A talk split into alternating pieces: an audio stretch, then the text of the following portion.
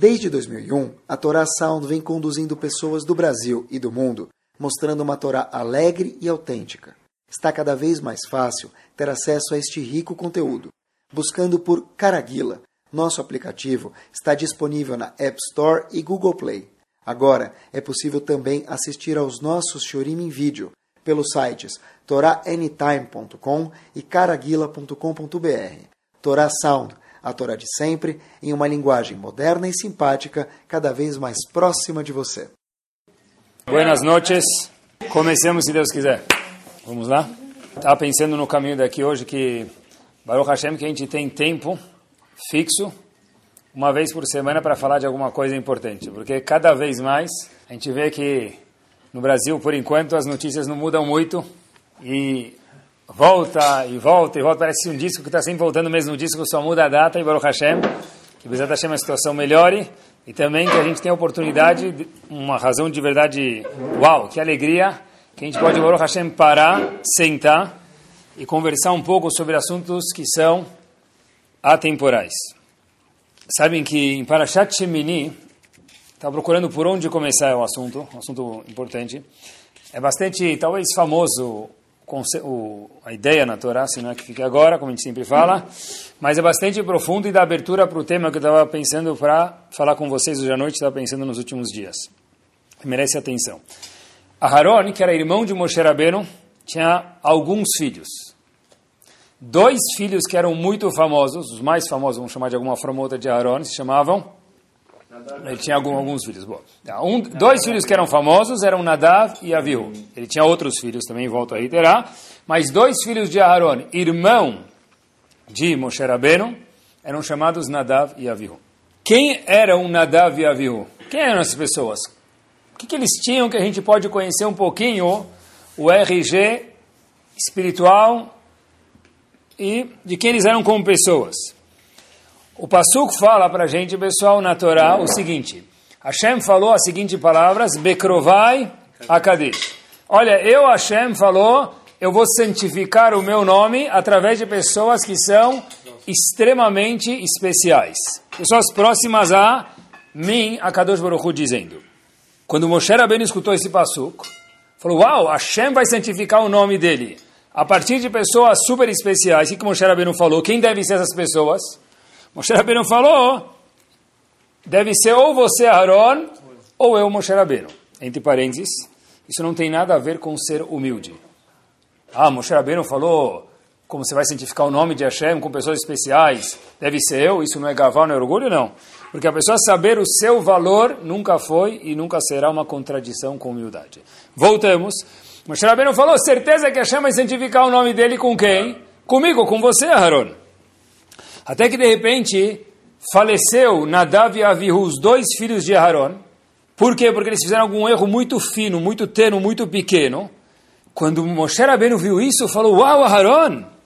Obviamente que, provavelmente depois que eles faleceram na hora, porque seria um pouco insensível, mas falou para eles a seguinte frase, Moshe falou para Aaron, Banecha, seus filhos Aaron, Gdolim, Mimeni o Mimcha. São maiores do que você e eu, porque Hashem falou que vai santificar a casa dele através de mostrar quanto que um deslize é grave com pessoas muito especiais.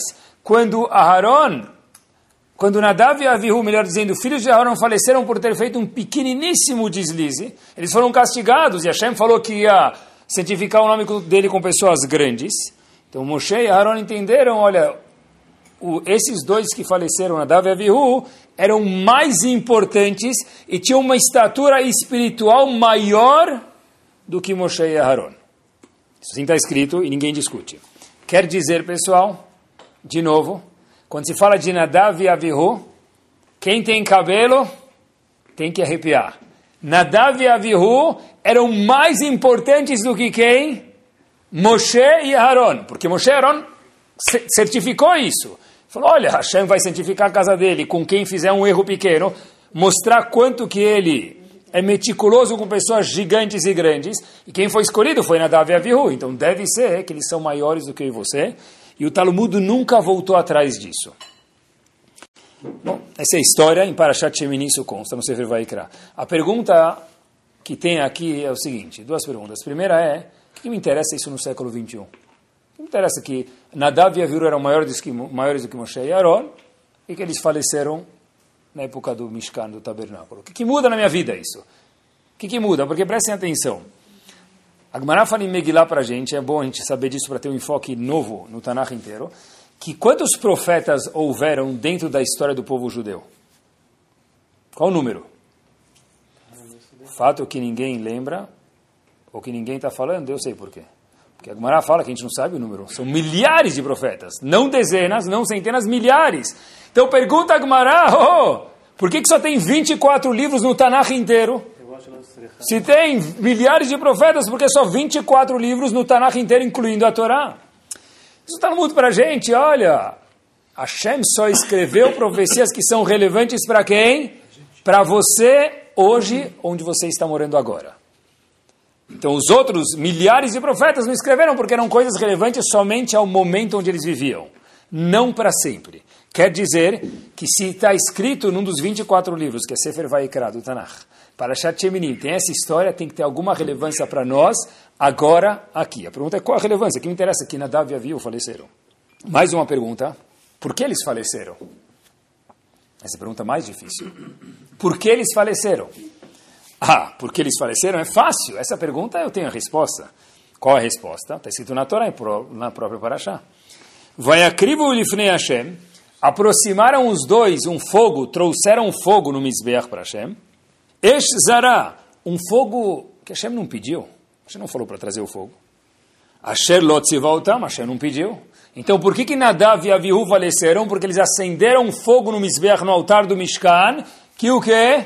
Ninguém te pediu. E no Mishkan tem ordem, não se faz o que se quer. Espetacular. Agora acompanhem comigo em dois locais, tanto no Midrash quanto na Gemara, no Tratado de Yomá, na página 51a, a Gemara traz cinco razões do Midrash por que Nadav e Avihu faleceram. Vou ler para vocês. Primeira razão é o seguinte, olha, Nadav e Avihu, sabe por que eles faleceram? No Mishkan, no tabernáculo, porque eles entraram, eles beberam mais do que eles deviam. Não estavam bêbados, não estavam bêbados, mas eles beberam mais do que a Torá permite beber quando um Cohen está indo fazer o trabalho dele no Mishkan, no tabernáculo. Uma segunda razão por que eles desapareceram do mundo e cessaram de viver, porque sabem que um Cohen tem uma quantidade de roupas, um Cohen normal quatro roupas, e um Cohen Gadol tem oito roupas que ele tem que usar. Nadav e Avihu não colocaram uma das roupas. E aí, se você entra sem uniforme no Mishkan, por uma pessoa tão especial, merece morrer. Terceira razão por que eles faleceram, porque, discussão, uma terceira razão diz que não, eles entraram no Mishkan sem fazer netilat yadai. Sabe que hoje em dia a gente faz netilat nas mãos, mas na época do Mishkan, do Bet HaMikdash, se fazia netilat na mão e nos pés. E os koanim tinham que ser bem alongados, porque tinham que colocar a mão em cima do pé e ligar a torneirinha lá. O Cohen colocava a mão em cima do pé, ligava a torneirinha do Kior, daquele, a torneirinha que tinha, e lá se lavava a mão e o pé cada vez que tinha que entrar no Mishkan ou no Bet HaMikdash. E Nadav e Aviú não fizeram isso. Quarta razão da discussão por que eles faleceram é porque eles falaram uma lahá na frente de Moshe Rabbeinu sem consultar o Moshe Rabbeinu. Moshe Rabbeinu estava lá. Você quer falar uma lahá? Você pergunta para o chefe, você próprio não pode falar. E a quinta e última razão é porque porque eles não casaram. Eles decidiram não casar. Então, de novo, por que Nadav e Aviú faleceram?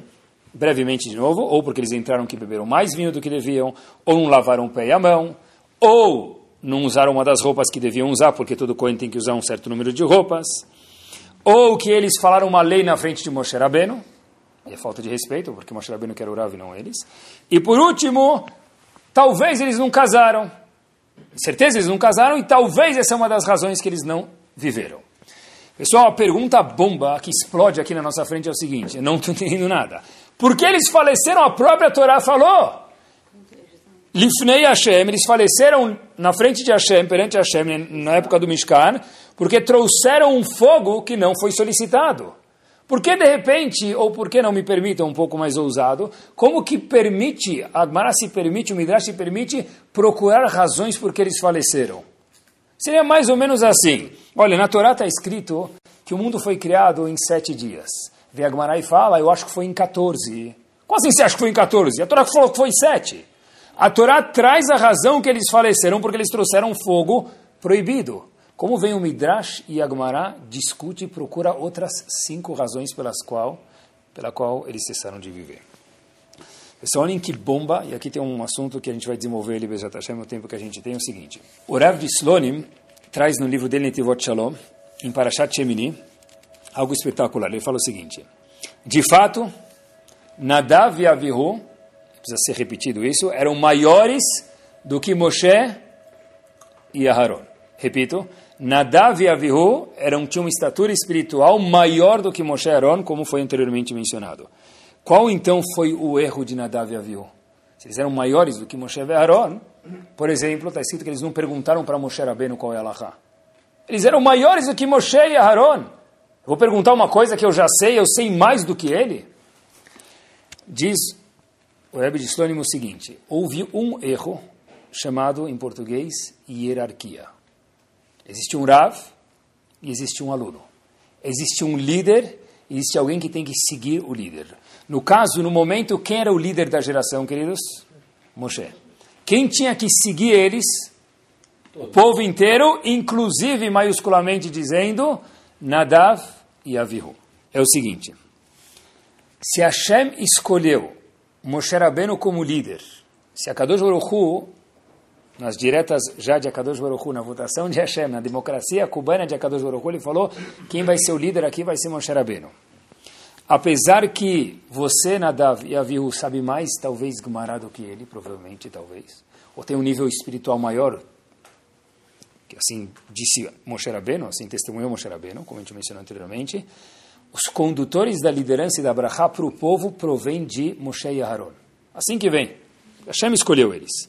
Por isso falaram, olha, Nadav e Avihu falaram, e eu queria que vocês acompanhassem a lógica, não eram Rechaim, mas fizeram um erro. Qual o erro? Se nós somos maiores do que Moshe e Aharon, por que nós precisamos de um Rav?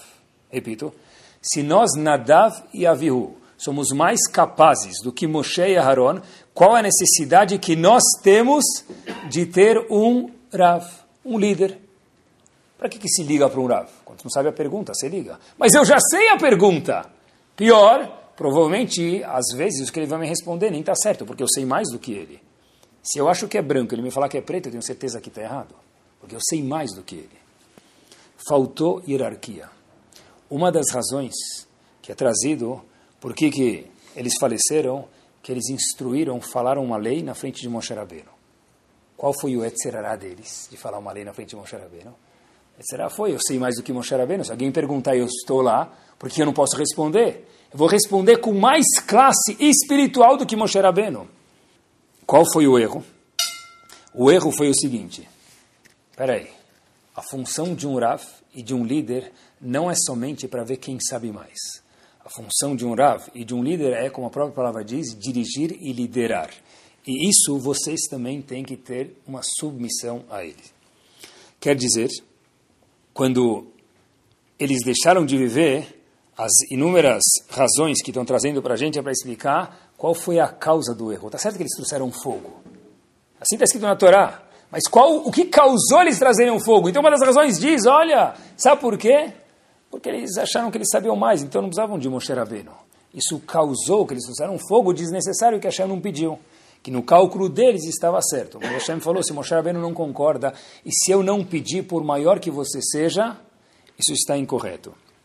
Inclusive, olhem a observação que está trazido o diálogo de Moshe, de Nadav e Avihu.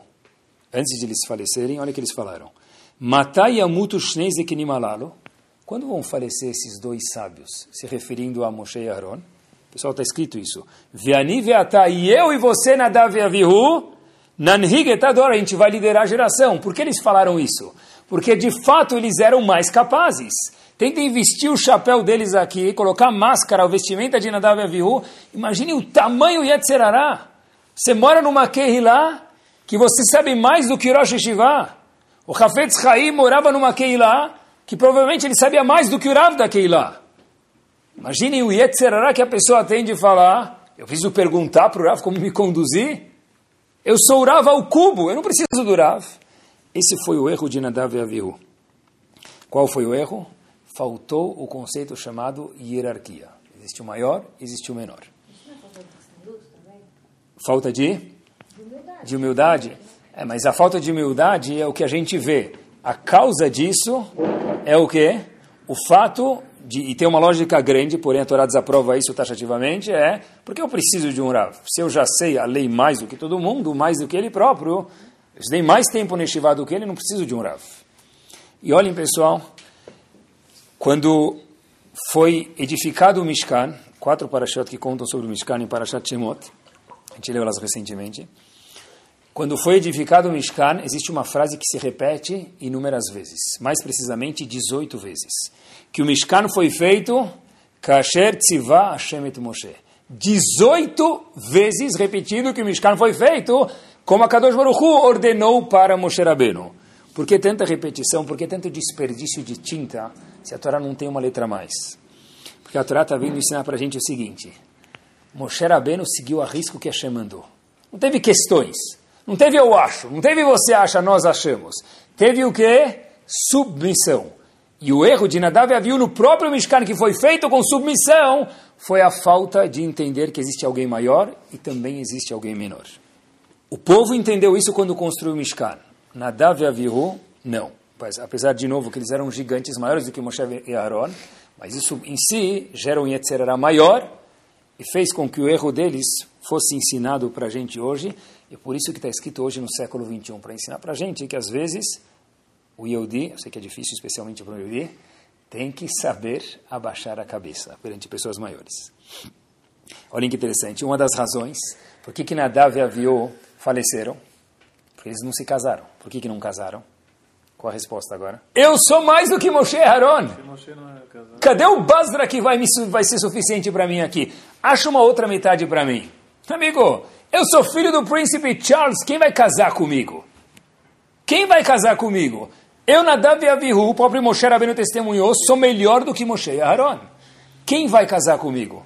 Quanto bonita, rica, espiritual ela precisa ser. Não existe no mundo. Por isso que eles não casaram. Quer dizer, todas as razões estão vindo contar para a gente, não a, a, consequência, a consequência foi que eles acenderam fogo, isso a Torá conta. Agmará e o Midrash estão brigando, fazendo cócegas, em, em que gerou com que eles se comportassem assim. Pessoal, porque olha que interessante, na Torá está escrito, existe uma mitzvah da Torá, o Botidbak. Nós precisamos grudar em Hashem. Grudar mesmo, super bonder. Como eu posso grudar em Hashem? Não dá nem para fazer colatenaz em Hashem. super bonder? Pergunta nossos sábios, Vialó Shochlau, Hashem é fogo. Como que a, a Torá obriga a gente a grudar em Hashem? Se em contrapartida, está escrito que Hashem é fogo. Responde para a gente, Rahamim, muito simples, muito simples. Aquele que se junta com um sábio, está se juntando com a Shekhinah. O Botidbak junte com a Kadosh Baruch Hu, não dá para juntar com a Hashem. Então como eu me junto com a Hashem? Se juntar com um sábio que dá isso, é visto nos olhos de Hashem como se juntar com a Kadosh Baruch Hu. Então por que, que Hashem não fala se junta com um sábio? Para ensinar para a gente que um sábio, um Talmid Chacham, um Rav, um líder, é uma fatia de Kadosh Baruch Hu. E por isso, como que chegaram a fazer essas atrocidades, me permitam a palavra espiritual, tão grave que eles fizeram, entrar bêbados no Betamigdash, não lavar muito o pé, coisas tão simples, porque uma pessoa que sai debaixo do guarda-chuva do da proteção do da proteção de um líder, essa pessoa se perde, a gente vê isso, infelizmente, muito claro, e as coisas mais óbvias, os erros mais óbvios, já não são surpresas. Por isso que Nadav Aviu, apesar do tamanho, grandeza espiritual que eles tinham, tamanho grandeza especial que eles, espiritual que eles tinham, ainda assim, os erros cometidos eram coisas ignorantes, sabe? Antes de fazer tefilá, você tem que ir lá fazer Nitelat Yadayim. Eles esqueceram disso. Por quê? Porque alguém que sai debaixo da tutela, do, da, da, cautela, da shmirá de um Rav, da shmirá de um líder, perdeu. Essa pessoa está perdida e já não tem mais pergunta como ele se comportou assim. E, obviamente, se é assim, pessoal, dentro da escala de valores da Torá Kedoshá, se esse assunto é tão importante quanto precisa ter uma hierarquia, quanto precisa ter um Rav, olhem como, olhem como se isso não bastasse. Como Korach foi castigado? Korach discutiu com Moshe Rabbeinu, teve o mesmo problema. Discutiu com a hierarquia. Como Korach foi castigado? A terra se abriu, Sheakol Nihea Bidvaró, comeu ele, todo mundo, e teve que fazer Birkat Amazon depois, que era muita gente. Da onde apareceu essa ideia de a terra se abrir? Nunca vi nenhum filme da Disney falar sobre a terra se abrir. Por enquanto deve ter, talvez apareça daqui a pouco, mas não tem que eu saiba. Da onde apareceu que a terra. Já tem? Já tem, já tem. Desculpem que eu estou desatualizado. Então já tem na Disney. Da onde apareceu? Korach veio que eu saiba antes de Disney, não? Veio antes do Walt Disney. Então da onde apareceu essa ideia que a terra se abre para comer Korach? Da onde surgiu essa ideia? Quem foi o Einstein que inventou essa ideia? Beleza, está escrito em Pirkei Avot que foi uma das coisas criadas durante os seis dias da criação. Estava guardado lá a vitamina, o antídoto, mexeu com Moshe Rabbeinu, trach, vai ser engolido. Hashem criou, está escrito em Pirkei Avot, seis dias da criação, algo, mexeu com Moshe Rabbeinu, Habibi, mexeu com fogo, vai entrar numa fria. Por que Hashem teve que criar um castigo desde os seis dias da criação? Para ensinar para a gente que tem coisas que Hashem falou, eu não tolero. Tem coisas que não castigo, não castigo porque fez uma verá, profanou Shabbat. Não, é um castigo porque você desobedeceu toda a estrutura, a espinha dorsal de Bnei Israel. E isso Hashem falou desde os seis dias da criação do mundo, eu vou deixar preparado, porque que alguém que mexer com algum líder importante do povo, no caso Moshe Rabbeinu, aperte o botão vermelho, Korach será engolido pela terra. E olhem até onde vai, quem foi engolido na época de Korach? Korach, quem mais? Os sucessores daquelas pessoas que estavam acompanhando ele, estavam com as panelas batendo lá. Mas quem mais foi? Crianças. Pessoas que eram crianças, que eram pessoas, Reuven, estava lá, we want Korach now, we want Korach now. Aí já tinha gente vendendo pipoca, hot dog, gente com banner fazendo propaganda, né? Então a gente quer, a gente quer agora que Korach seja o novo. Fadal, vamos lá. O que aconteceu, galera? Foram engolidos juntos. Poxa, mas por que Razito? Criancinha, Gugu Dadá, desceu lá, nunca mais acordou. Por que foi engolido? Porque quando se trata, aqui o problema não é a verá, o problema é o princípio. Quando entra com a falta de compreensão da espinha dorsal de Brenissele, que é a hierarquia, Hashem falou, isso é uma epidemia.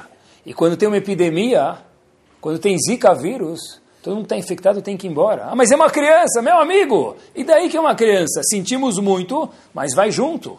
Não é pela haverá da criança, é por, pelo fato da criança ter sido infectada pelos pais, possivelmente. Pessoas assim não podem fazer parte de Bnei Israel. Procurei no Shulchan Aruch isso é um conceito moral importante ou tem também um passo adiante, uma base na Allahá.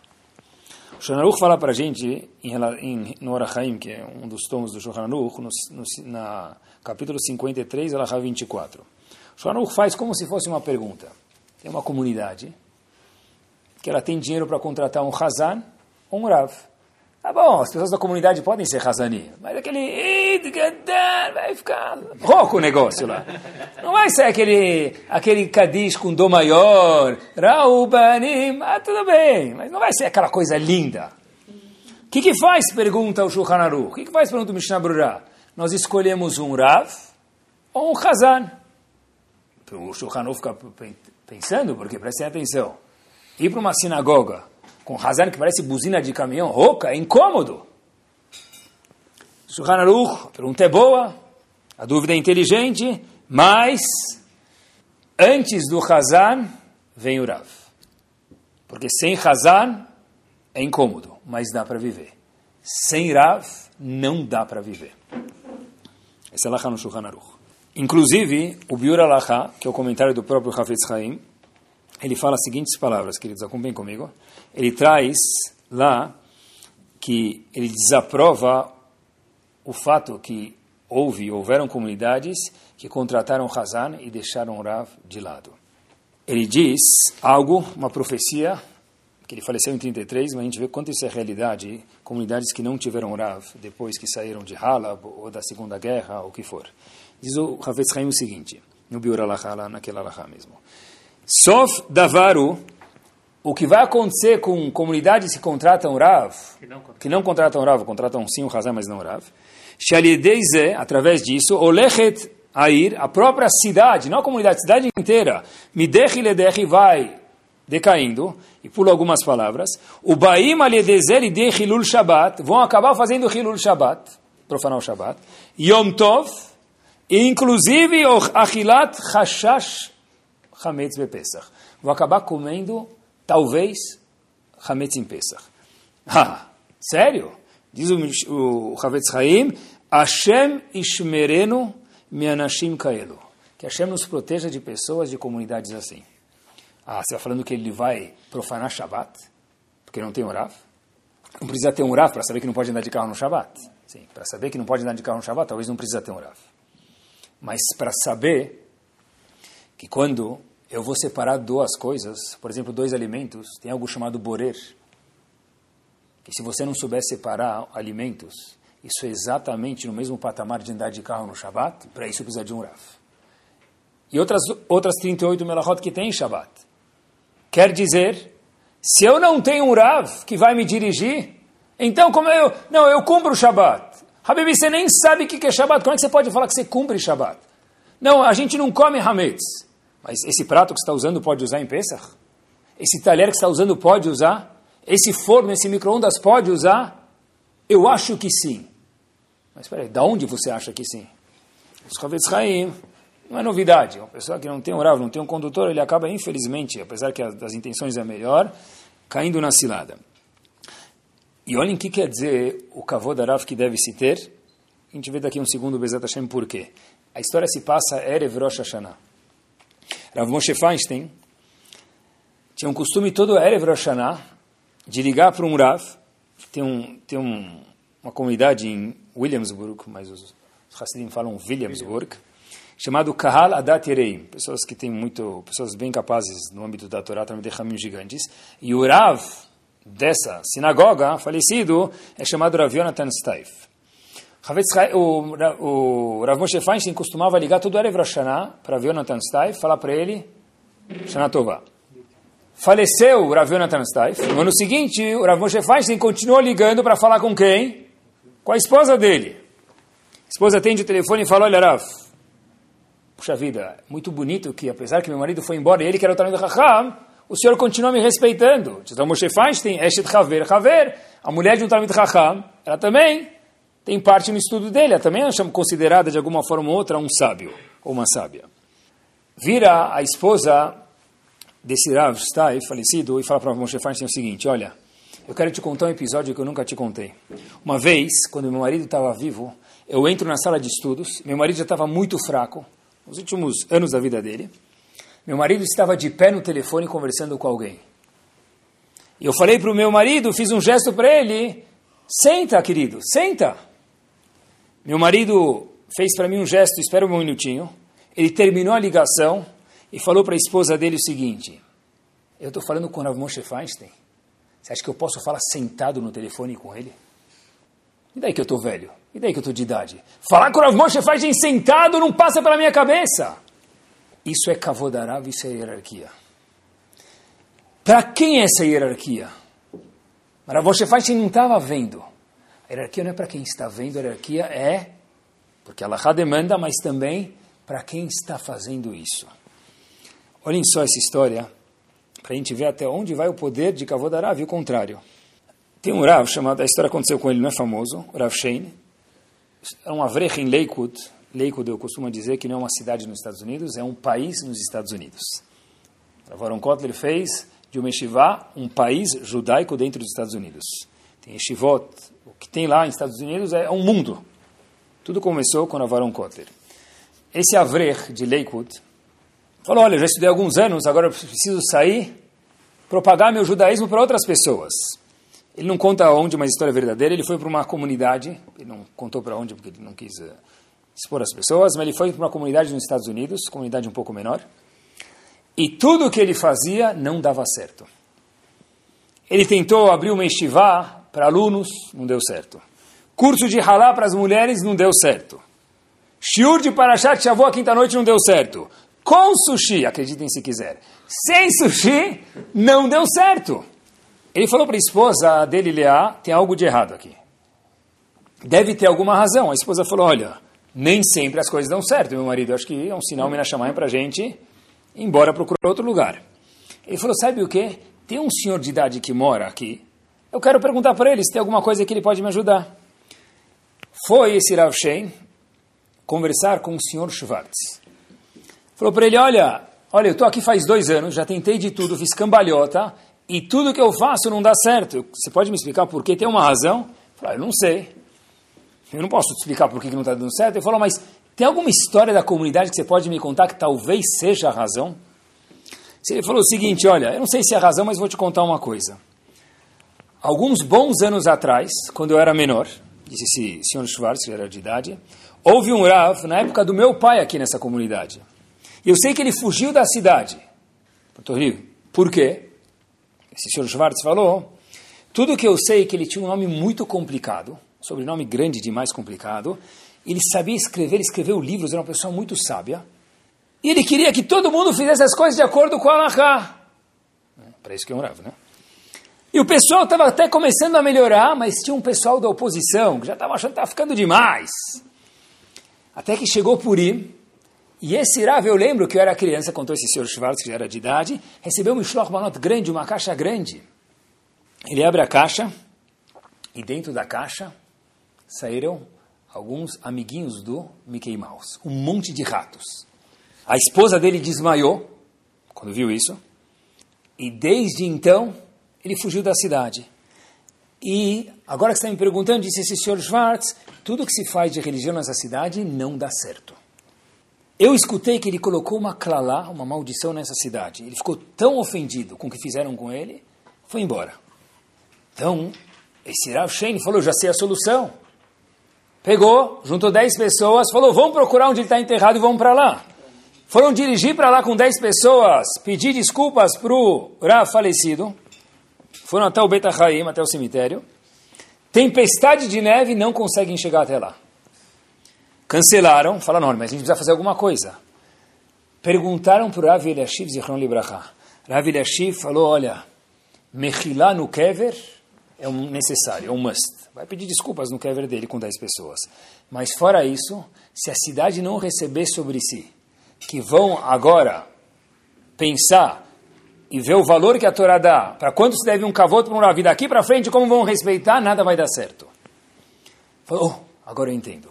Juntou pessoas e aquela cidade voltou a florescer. Por quê? Porque a cidade não andava para frente, se regava, se adubava a terra, mas não crescia nada. Por quê? Porque quando falta Kavodarav, não dá para a cidade crescer. Ah, mas tem Torá, mas Torá sem hierarquia, sem Kavodarav, não vale nada. E agora eu queria a atenção de vocês, porque eu sei que o Brasil está em crise, mas tem uma coisa, meus queridos. Eu, Baruch Hashem, tenho filhos que moram fora do Brasil, estão estudando fora. Eu morei nove anos fora do Brasil, estudei, voltei. E uma coisa aqui, tem uma coisa que no Brasil tem, e que Baruch Hashem tem, e que nos outros lugares, muitos lugares, infelizmente, não tem tanto. A gente pergunta, olha, por que a Cachu do Brasil não vai para frente? Por que não é igual do Panamá? Panamá tem menos judeus que no Brasil? Good question. Boa pergunta. Por que a Argentina consegue ter mais Averhim estudando e flui, e no Brasil não consegue ter? Good question, boa pergunta. Por que Nova York os restaurantes dão dinheiro, e no Brasil você tem que dar dinheiro para os restaurantes para eles funcionarem? Good question. Boa pergunta. Ótima pergunta. Deve ter uma resposta. Todas essas perguntas são boas, mas uma coisa nós temos que quem não entendeu o que eu estou falando é porque não conhece uma comunidade que nós temos no Brasil. Ah, mas não tem mais nenhum outro lugar no mundo? Outros lugares talvez também tenham. Mas igual nós temos Baruch Hashem aqui, são poucos lugares no mundo. Ah, sério? Você quis dizer o que? A competição na comunidade? Você está falando sobre o quê? Estou falando sobre uma comunidade que nós temos. A comunidade tem benefícios e também tem pontos tem razão, pode ter competição, tem outras coisas. Mas nós temos o grande bônus que vem junto com tudo isso de bom, é o seguinte. O que nós temos de bom, o que nós temos de consciência, o que nós temos de vergonha de algumas coisas, Baruch Hashem se deve a alguns rabanim que levantaram e falaram, nós não vamos aceitar isso. Pensem o que quiserem de mim, nós não vamos aceitar isso. A gente não vai sorrir para qualquer piada que contarem aí dentro do CNIS, dentro da sinagoga. Não é anormal você vê um israelense que vem para o Brasil e fez, faz chuva. Não é normal. Poxa vida, ele estava em Israel, na frente do Kotel, na frente de Taurav, na frente de Tal Mekubal. Tá bom? Não é normal.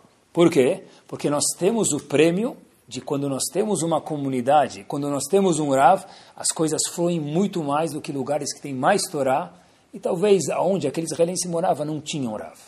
Ah, quer dizer que em Israel, não quer dizer que em Israel, que mitzion Torá, que é ignorante de falar mal de Israel, mas quer dizer que em alguns lugares, talvez não tenha comunidade lá, o impacto que um israelense vem para o Brasil, ele ganha mais. E tem brasileiros que foram para Israel e caíram de nível. Por quê? Isra... Não, Israel, Deus me livre, mas quando você vai para um lugar que não tem um Rav, o que, que, pode sobrar de você? Não é lá no Israel.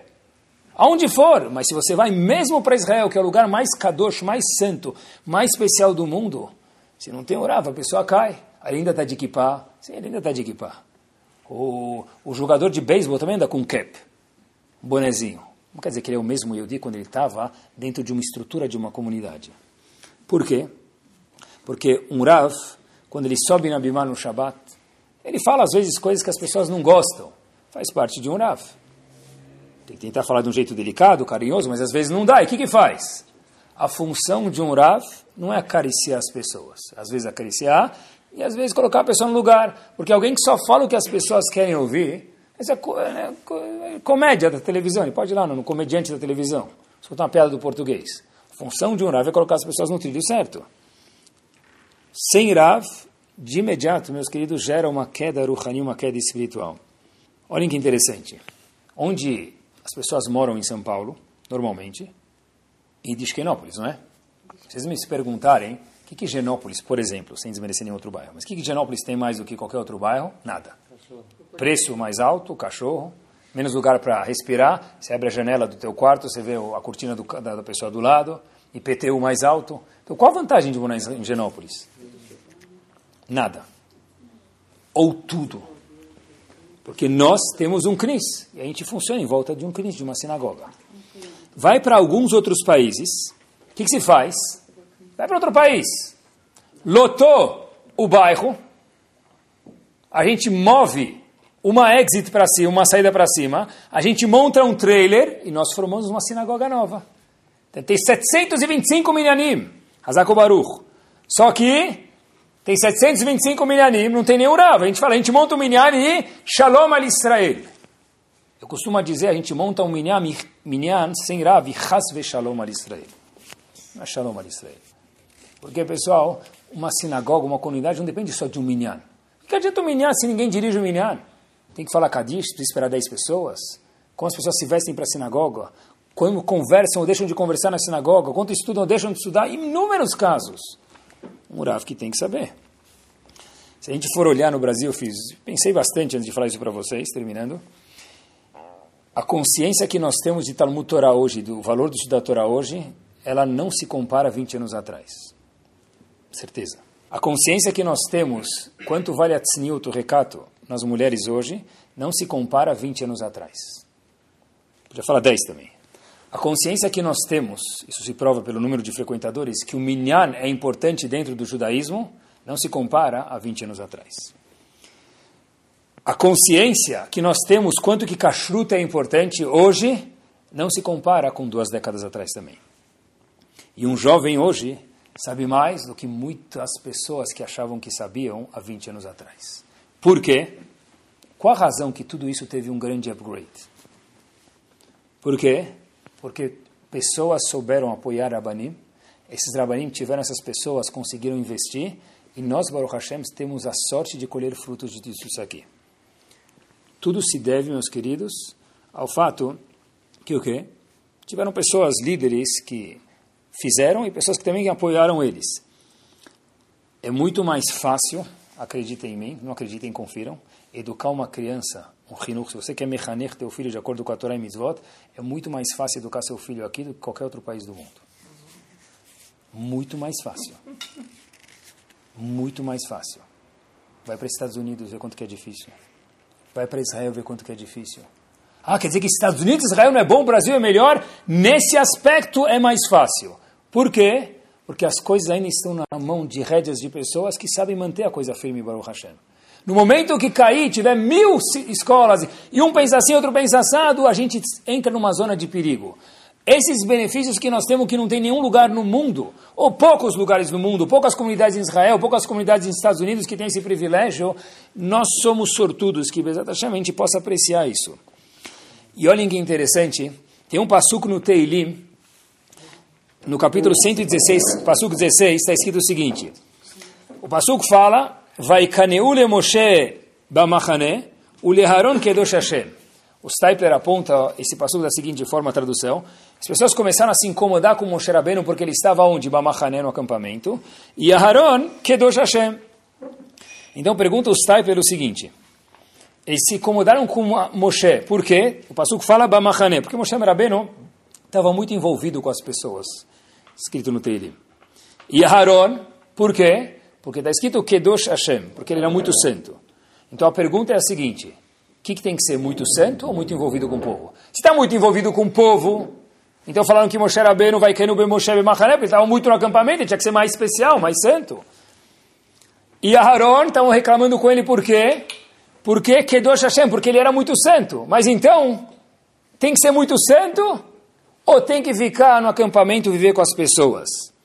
O Rav tem que ir no restaurante, almoçar com todo mundo, jogar bola com todo mundo ou estudar e ter menos contato com as pessoas.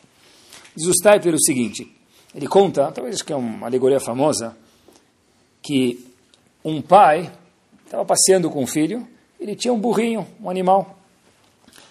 Então vai o pai andando com o filho, puxando o burro, e passa um cara e fala, olha meu, puxa vida, o senhor é cruel. Fala, por quê? Coloca o seu filho no burro. O filho não aguenta andar tanto que nem você consegue andar. Aí o pai fala, puxa vida, muito obrigado pela dica. Ele vai lá e monta o filho no burro. Ele passa mais alguns metros, aparece outra pessoa e fala: ah, Meu filho, o que, que espera dessa educação do seu filho? Você andando a pé e seu filho montado no burro? Que educação liberal? Amanhã ele nunca vai te respeitar. Aí o pai fala: Uau, puxa vida, obrigado pelo conselho sábio. Desce o pai e vai lado a lado, o pai e o filho andando. Desce o filho, o pai vai andando do lado dele e o burro lado a lado. Aí mais alguns metros passa outra pessoa e fala: ah, Meus queridos, quem é mais burro, vocês ou burro? Para que um burro? Se os dois vão andando a pé, porque precisa de um burro. Vende o burro. Aí eles falam, oh, puxa vida, obrigado pela dica sábia. Então os dois montaram o burro. Pronto, agora não tenho o que reclamar. Até que mais alguns metros vem uma pessoa lá na frente e fala o seguinte: Coitado do burro, xeri do burro, vamos mandar ele para uma ONG agora fazer uma sessão de psicologia com burro, Tsar Balechaim. Coitado do burro. Oh, puxa vida, é verdade, a gente fez o burro sofrer. Agora vamos fazer né, né, né, né, né, com o burro, vamos trazer ele. Então os dois começaram a carregar o burro. O Stipler fala que não dá para agradar todo mundo. Isso a gente aprende da história do burro. Os sábios aprendem da história do burro isso. Ele fala que essa é a explicação no passuco de Moshe e Aharon. Reclamaram que Moshe, diz o Teilim, Bamahané, o Rabbeinu está muito envolvido com o povo. E Aharon que ele é muito santo. Qual a resposta, diz o Stiper?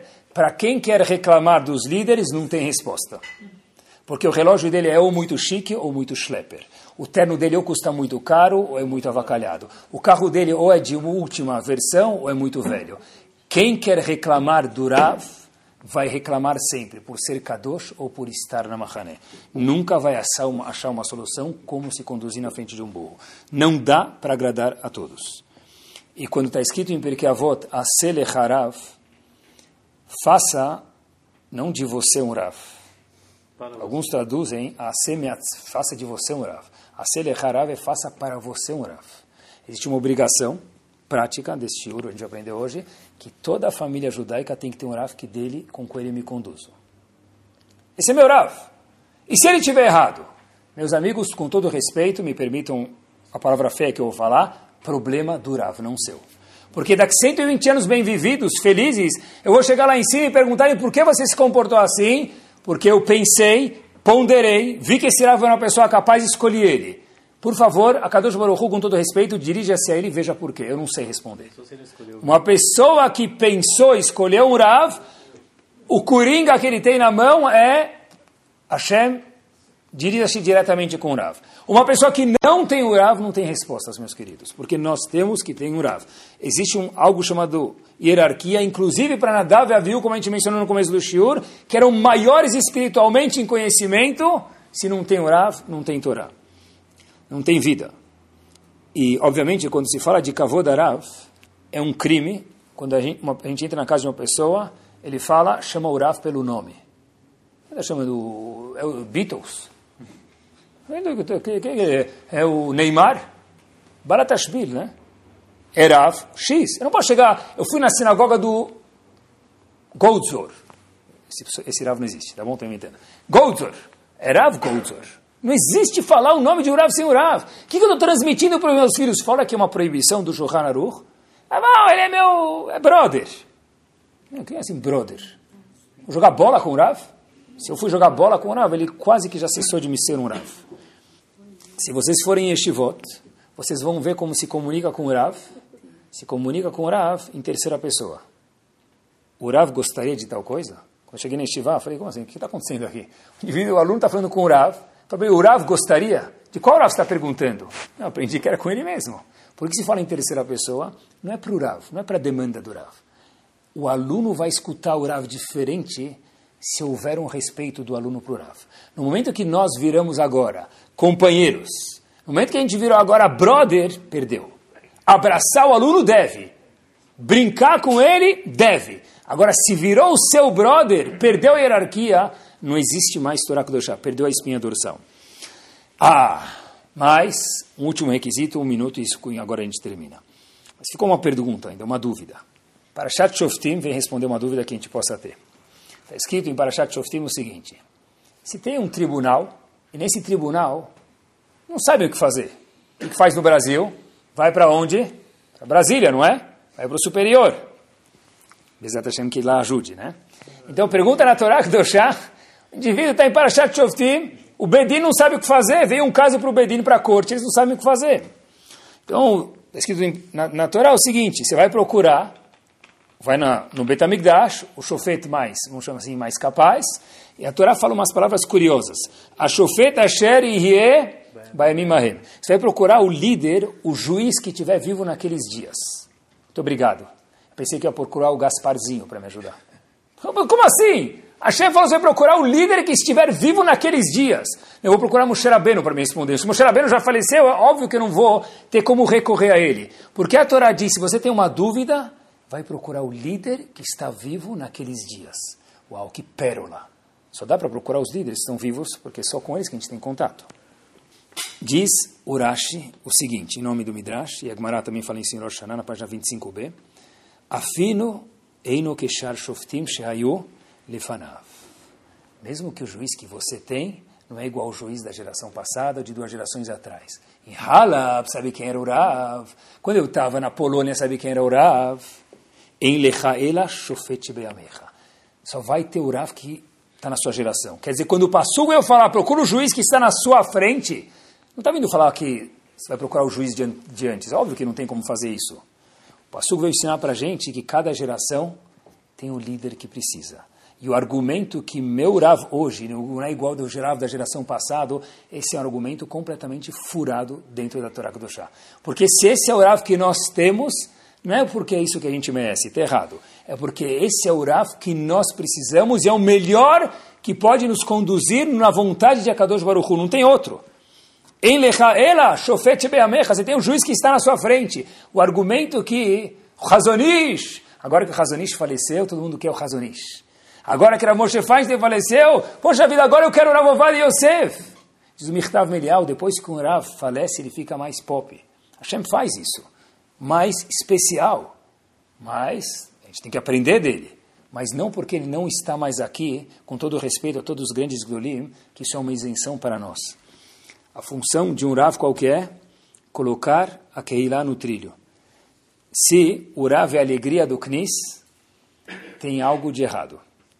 Se o Rav é a alegria do Knis, nessa sinagoga a gente só fala, a gente só escuta o que a gente quer ouvir.